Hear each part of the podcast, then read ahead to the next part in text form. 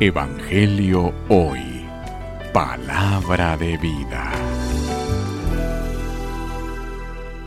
Lectura del Santo Evangelio según San Marcos. Gloria a ti, Señor. En aquel tiempo, al salir Jesús de Jericó en compañía de sus discípulos y de mucha gente, un ciego llamado Bartimeo se hallaba sentado al borde del camino pidiendo limosna. Al oír que aquel pasaba, que era Jesús Nazareno, comenzó a gritar, Jesús, hijo de David, ten compasión de mí. Muchos lo reprendían para que se callara, pero él seguía gritando todavía más fuerte, Hijo de David, ten compasión de mí. Jesús se detuvo entonces y dijo, Llámenlo.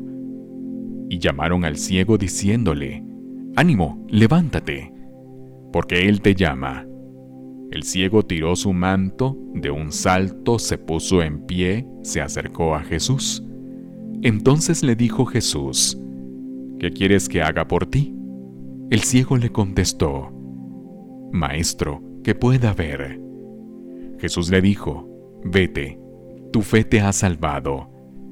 Al momento recobró la vista y comenzó a seguirlo por el camino palabra del Señor. Gloria a ti, Señor Jesús. Evangelio hoy.